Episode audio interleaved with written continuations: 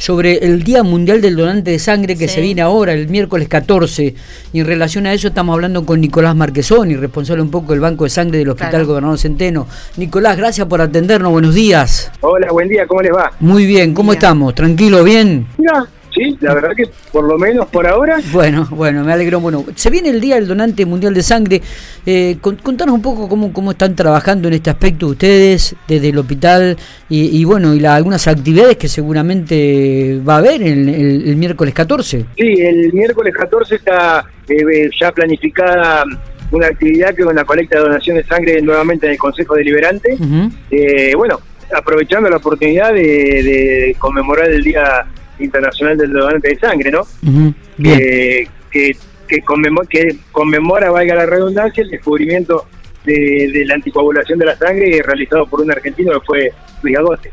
Claro. Bien, contanos un poquitito cuáles son las actividades, cómo están trabajando ustedes el Banco de Sangre, bueno, en relación a este tema, ¿no? Que por ahí alguna vez se preocupa porque hay pocos donantes y bueno, ¿cómo están trabajando ustedes? Mira, eh, lo, lo, que más estamos preocupados en realidad no, no es en un tema cuantitativo de cantidad que pues, siempre sino es en un tema de calidad que llegar al 100% de la donación voluntaria, que es lo que siempre luchamos con eso, ¿no? En ese sentido, eh, bueno, seguimos haciendo las colectas externas porque es la única forma en la que la persona, por ejemplo, vos, vos vas a donar una colecta externa y vas a donar, no vas a donar para un familiar eh, en el sentido de responder sangre, y el donante voluntario siempre es cuatro o cinco veces más seguro en términos estadísticos que, que el donante de reposición. O sea, vos sos más seguro cuando venía a donar eh, a una colecta externa que no venía a donar para nadie que cuando vas a responder para tu papá, tu mamá, tu abuelo, etcétera. Claro.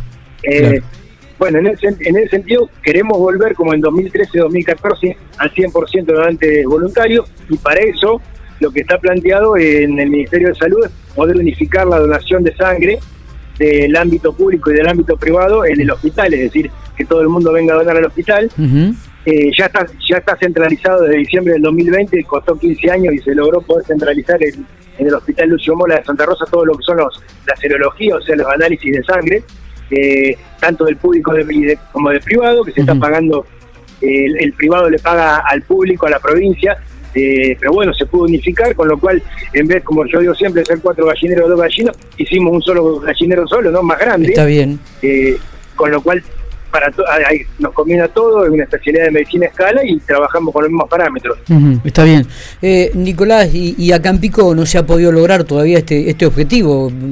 ¿Crees que se va a dar lo más rápido posible o va a llevar tiempo? Sí, sí, no, no, yo creo que sí, que eh, eh, se nos ha citado del Ministerio, está la, la voluntad está, hemos concurrido, la voluntad está, eh, así como en su momento, te decía, diciembre del, 2020, se centralizaron los análisis de sangre, que siempre teníamos dos bancos de sangre públicos y dos privados en la provincia, y, cada uno, supone, yo soy jefe del público y se hacía la serología en el público y para 100 determinaciones por mes, que no es nada, y en mi privado lo derivaba un laboratorio privado de Santa Rosa, eh, con, que, inclusive hasta era más barato, pero te quiero decir, eh, fuimos centralizando todo para poder juntar todo eh, a escala.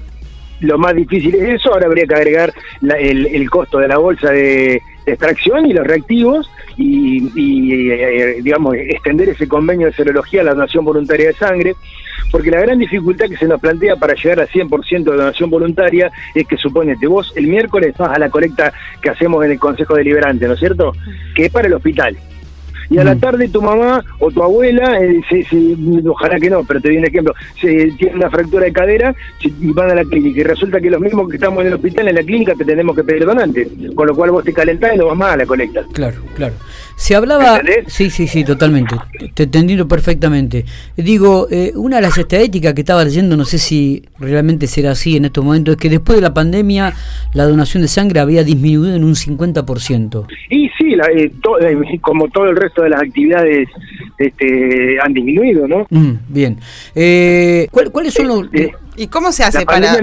Nico. Sí, decime. ¿Y cómo se hace, digamos, el trabajo de ustedes es, es continuo, es arduo, pero bueno, ¿cómo se hace para recuperar eso, no? ¿Cómo, ¿Cuál es el mensaje también? Mira, ¿sabés cómo, cómo en realidad es lo que volvemos a caer en lo mismo? El día que nosotros estemos en condiciones de garantizar el 100% de donación voluntaria, es decir, que vos veas que vos vas a donar sangre y que se fractura tu mamá o tu abuela o cualquier cosa y vos tenés, no tenés que salir a buscar donantes, ahí vamos a tener eh, a la gente totalmente convencida, como en, los, países centrales que tanto nos, a mucha gente les gusta citar como desarrollados, viste que la donación voluntaria se maneja así. El público se maneja como, como proveedor, tanto del público como del privado, y el privado solamente transfunde y le paga al público los costos. Es decir, unificar el la donación de sangre, de tal manera que eh, eh, nosotros estamos en La Pampa, y viste, en La Pampa es una provincia que puede estar mejor o peor económicamente, pero la mayoría de la gente tiene cobertura social. Sí. Eh, es decir, por, por ahí se te da un caso que, que alguien en una peor situación económica se tiene en el privado, que otro está un poquito mejor y se tiene en el público. Entonces, vos, el problema que tenemos es este. Vos vas el, el, miércoles a donar sangre para, para y vas a donar para el hospital y a la tarde si necesitas sangre, vos o un pariente, siendo que vos vas hasta la mañana y, y, no tenés, te tenemos que pedir donantes en el privado, que en el, privado tiene el 60, 70% de la población en general. Entonces te enojás y no vas más, que es lo que nos pasó en el 2013-2014. Eso nos pasó.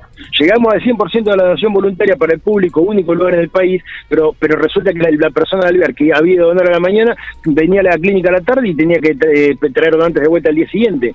Claro, ¿Se entiende? Sí, sí, sí, por, por, por no tener unificado, se enojaba y, obviamente perdíamos el, el donante y, perdíamos toda la población, porque después, lógicamente, volvía a, su localidad o a su barrio y, eso se reparte por todo el barrio, el, enojo, la calentura, y es con razón, es una, una ridiculez, digamos. Pero bueno, administrativa, nosotros dependemos administrativamente de la voluntad política de las autoridades para poder centralizar esto, no, no lo podemos hacer porque amigo a ustedes se nos ocurra. Perfecto. Claro, exacto. Perfecto. Nicolás, gracias por estos dos minutos, eh. nos estaremos viendo seguramente. Perdón, repetimos el miércoles ¿a qué hora comienza la, la colecta en el Consejo Deliberante?